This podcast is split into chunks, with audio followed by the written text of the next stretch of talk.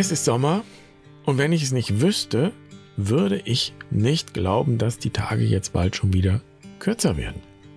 In diesem Jahr war der Frühling kalt und vielleicht kommt mir deshalb die Sommersonnenwende so früh vor. Auf jeden Fall ist die erste Jahreshälfte schon wieder vorbei. Und sie ist für mich wie im Flug vergangen. Und so kommt es mir auch vor, wenn ich auf die vergangenen fast 50 Jahre meines Lebens zurückschaue. Ich habe den Eindruck, dass die Zeit verflogen ist. Und definitiv werden die Tage in meinem Leben jetzt kürzer, im übertragenen Sinn, symbolisch. Das heißt, ich spüre sehr deutlich, dass mein Leben nicht ewig währen wird. Als ich noch beim ZDF war, da hätte jetzt die ganze Redaktion gesagt, hallo, Jan, du kannst doch jetzt nicht mit so einem Thema kommen. Drei Dinge, die du vor deinem Tod klären solltest. Das ist kein Sommerthema. Das ist ein Thema für November. Jetzt ist Sommer. Das passt jetzt nicht. So, und da ich ja nicht mehr beim ZDF bin und schon immer der Meinung war, dass es im November eigentlich schon zu spät ist für diese Fragen, nehme ich mir die Freiheit, jetzt schon darüber zu sprechen. Vor allem will ich es nicht nur dabei belassen, über die letzten Dinge zu sprechen, die äußerlich geklärt werden sollten. Mich interessiert schon immer die Frage, welche Qualität diese Zeit, die jetzt auch vor mir liegt, eigentlich ausmacht. Genauso wie die zweite Jahreshälfte eine ganz eigene Qualität so ist auch die zweite Lebenshälfte nicht bloß dazu da, alles abzuwickeln und tschüss. Meine ich jedenfalls. Und das Stichwort, das dabei am Horizont auftaucht, ist Ältestenschaft. Und damit herzlich willkommen bei Barfuß und Wild. Ich bin Jan. Schön, dass du dabei bist. Ich freue mich, diese Folge mit dir zu teilen.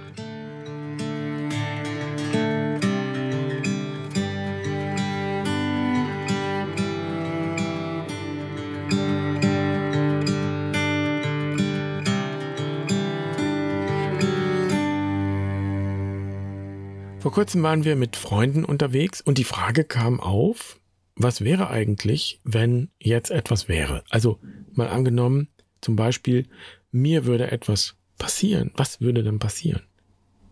Und wir haben festgestellt, dass wir die drei wesentlichen Dinge, die jeder Mensch für so einen Fall und generell vor seinem eigenen Tod klären sollte, nicht geklärt haben.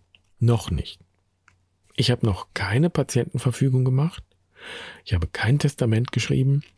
Und ich habe mich auch noch nicht um die Totenfürsorge gekümmert. Und das mit der Totenfürsorge, das kannte ich ehrlich gesagt überhaupt nicht. Da geht es darum, wie ich bestattet werden möchte. Und was mit mir passieren soll, wenn ich tot bin. Soll es ein Feuer oder eine Erdbestattung sein? Wo möchte ich bestattet werden? Gibt es Sonderwünsche? Manche wollen ja zum Beispiel, dass ihre Asche im Wald oder im Meer verstreut wird oder dass ihr Leichnam zu Forschungszwecken verwendet werden soll und all solche Dinge. Und solche besonderen Wünsche kommen schriftlich in die Totenfürsorge. Und ich fange gleich mal bei diesem Punkt an, denn ich kenne einige Menschen, die sich viele Gedanken darüber machen, was nach dem Tod mit ihnen passieren soll. Kürzlich bekam ich eine Mail mit dem Hinweis auf die Reerdigung und die Frage, was ich davon halte. Das ist eine neue Bestattungsform wo der tote Körper innerhalb von 40 Tagen praktisch kompostiert wird, also sich in Humus verwandelt. Ehrlich gesagt ist das nicht wirklich neu, finde ich, denn das passiert ja bei der herkömmlichen Erdbestattung auch. Es dauert nur viel länger herkömmlich, also viele Jahre. Und in der Reerdigung wird dieser Prozess beschleunigt. Grundsätzlich passt das aber nahtlos in die jüdisch-christliche Tradition, die darin besteht, den Leichnam nicht zu verbrennen, sondern in die Erde zu legen und zwar ganz. Im Judentum gibt es sogar die Tradition, dass Gräber niemals aufgelöst werden. Und das Schlimmste, was man einem religiösen Juden antun könnte, wäre die Zerstreuung der Knochen. Denn das verhindert nach traditioneller Auffassung die Auferstehung, die immer leiblich gedacht ist im Judentum. Da müssen wir erstmal alle Knochen finden. Also wie auch immer, ich für meinen Teil habe dann gemerkt, dass ich eine ziemlich klare Meinung zu diesem Thema und zur Totenfürsorge habe. Wie ich bestattet werde, und was nach meinem Tod mit mir passiert, das ist mir wirklich egal. Ich möchte, dass meine Familie das so entscheidet, wie es für sie am besten ist. Ich möchte daher nicht bestimmen, wo ich beerdigt bin und wie. Ich bin bereit, das gemeinsam zu besprechen, ja, gerne, aber ich möchte es nicht bestimmen. Das käme mir so vor, als würde sich mein Ego ausstrecken und versuchen, über den Tod hinaus die Kontrolle zu behalten. Und der Tod ist ja die größte Herausforderung für das Ego, weil genau das sicher ist. Es wird die Kontrolle verlieren. Und genau deshalb ist es ja gut und hilfreich, sich jetzt schon bewusst zu machen, dass wir viel mehr sind als unser Ego. Und dass der Tod eben nicht einfach nur das Ende bedeutet, sondern in jedem Fall einen Übergang in etwas Neues darstellt. Und dann überlasse ich die Details meiner Bestattung denen, die nach mir noch sind, mögen sie alles so gestalten, dass es für sie am besten ist. Und wenn du nämlich länger schon mit Barfuß und Wild unterwegs bist, dann wird dich das sicher nicht verwundern, denn dann weißt du ja, dass mich das Leben nach dem physischen Tod kaum interessiert, weil wir einfach nichts darüber sagen können, jedenfalls nicht viel Hilfreiches, sondern ich sage Achtung, es gibt ein Leben vor dem Tod. Das interessiert mich vorrangig. Und damit kommen wir zur Patientenverfügung. Da gibt es ja Vorlagen und ich habe mir einige von denen runtergeladen, vom Land, vom Bund, von Sozialverbänden. Und hier geht es ja um die Frage, wie mit mir umgegangen wird, wenn ich noch lebe, aber selbst keine Wünsche mehr äußern kann. Wenn also mein Bewusstsein, mein Alltagsbewusstsein, und das ist ja mein Ego, schon vorher schwindet. Wenn ich eben zum Beispiel im Koma liege. Bei der Patientenverfügung geht es mir allerdings ganz anders als mit der Totenfürsorge. Es gibt einige Punkte, die ich auf diesen Vordrucken vermisse. Und vielleicht gehört es ja auch gar nicht dahin, denn die Patientenverfügung geht ja vom allerletzten und allerschlimmsten Fall aus, in dem über lebensverlängernde Maßnahmen entschieden werden muss. Aber was ist denn mit den lebensverbessernden Maßnahmen?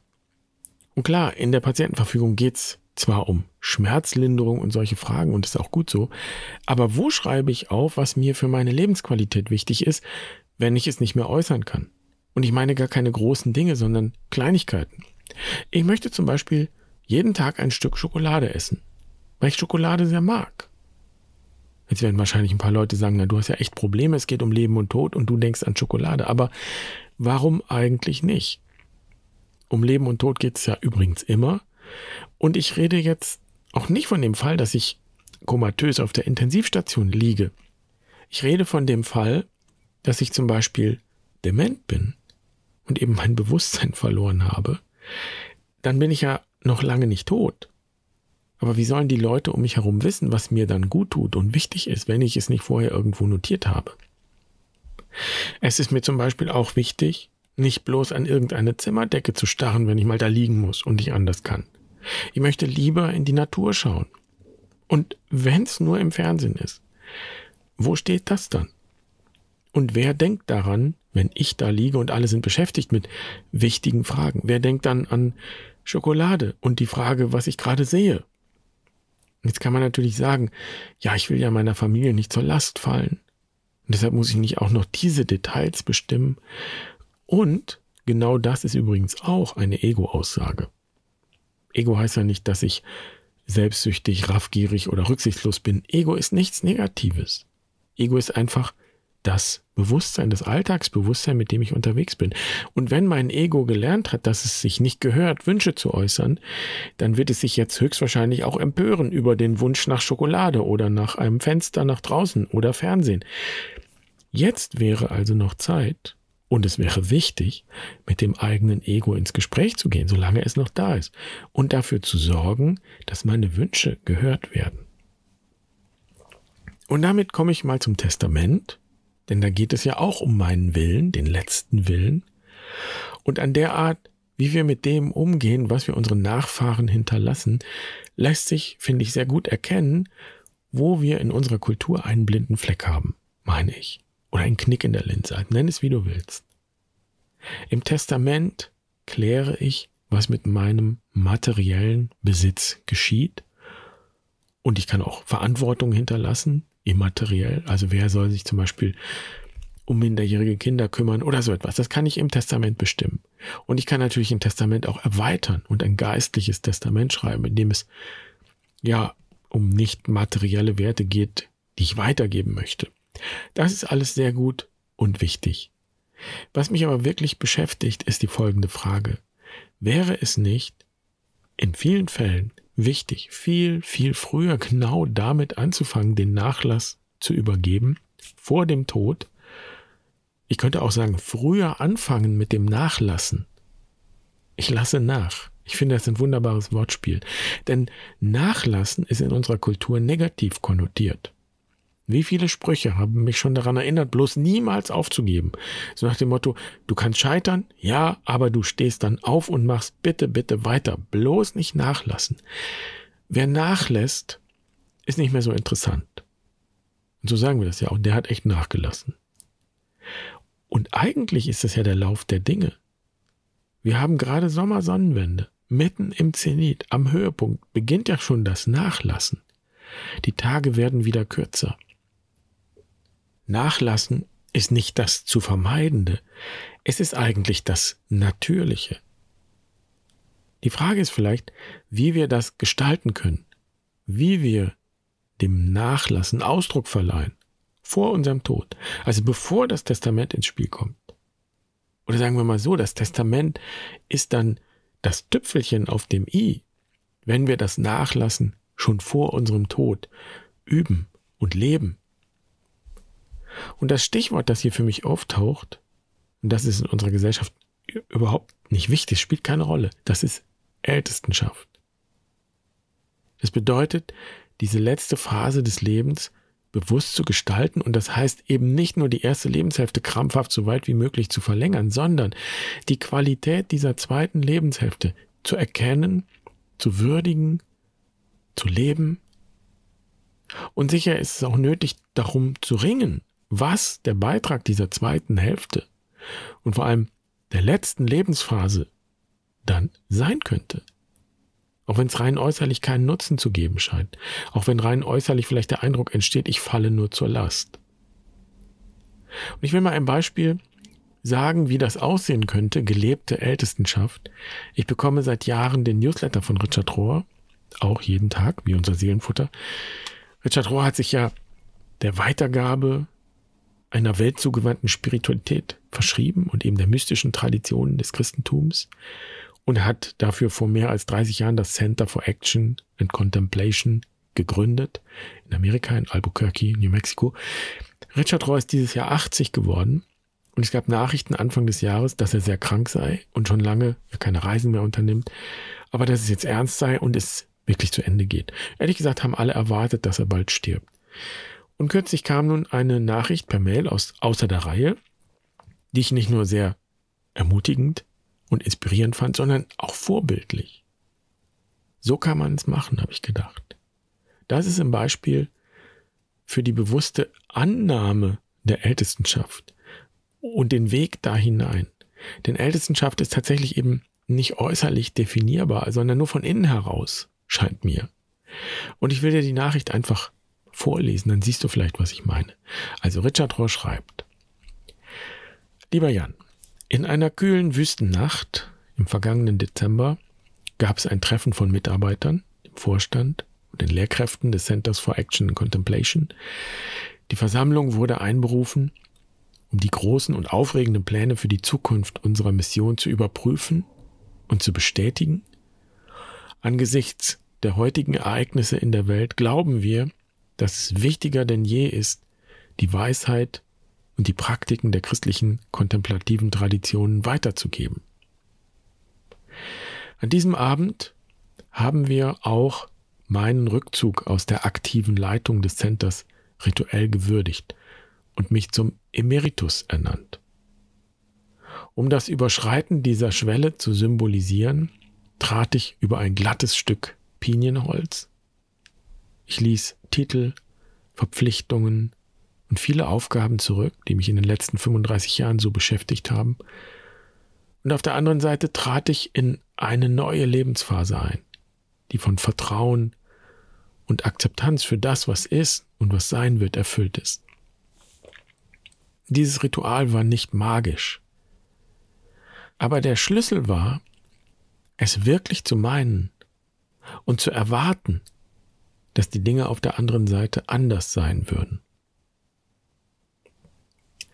Und jetzt, wo ich dir diesen Brief fünf Monate später schreibe, muss ich dir sagen, dass die Dinge wirklich sehr erfreulich sind. Alles fühlt sich richtig und gut an. Ich fühle einen großen Frieden, der von etwas durchdrungen ist, das ich nur als geheimnisvolle Dankbarkeit bezeichnen kann. Für den Ort, an dem ich war, für die Chance, die vor uns liegt und für diese unglaubliche Gemeinschaft. Mein Lymphdrüsenkrebs ist jetzt vollständig geheilt. Und es scheint, als würde Gott mir noch mehr Zeit schenken. Ich habe nicht darum gebeten, länger zu leben. Ich war wirklich bereit zu gehen. Ich kann mir nur vorstellen, dass es noch etwas für mich zu tun geben muss. Bete, dass ich gut zuhöre.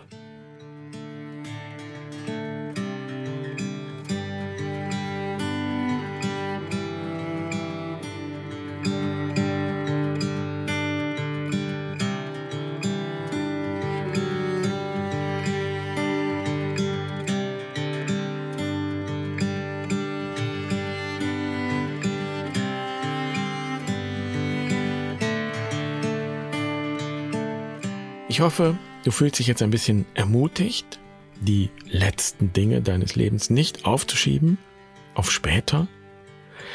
wenn du nicht sicher bist, ob für dich die zweite Lebenshälfte schon begonnen hat, dann kannst du fast sicher sein, dass du schon drin bist. Je älter du jedenfalls bist, desto wahrscheinlicher ist es, dass du nach Lebensjahren schon in der zweiten Lebenshälfte bist. Wir wissen es ja nicht. Aber diese Lebenshälften sind letztlich keine Frage von Lebensjahren. Es gibt nicht das Alter, in dem es losgeht. Und bei der Ältestenschaft ist es vermutlich genau umgekehrt. Wenn du das Gefühl hast, da bin ich jetzt angekommen und da kommt nichts mehr, dann ist vermutlich noch ein Stück Weg zu gehen. So viel kann ich sicher sagen, Ältestenschaft ist nichts, was einfach so mit einem Fingerschnippen beginnt. Ich kann nicht einfach dahin umschalten. Ich kann nur den Boden bereiten und die Möglichkeit schaffen, den Raum dafür bereiten und dann hineinwachsen. Also ich wünsche dir, dass du dich mit Lust und Neugier daran machst, Raum zu schaffen für die Qualität der zweiten Lebenshälfte. Und das ist die wichtigste Grundlage für Ältestenschaft. Und damit wünsche ich dir eine schöne Woche. Mach's gut. Pace bene.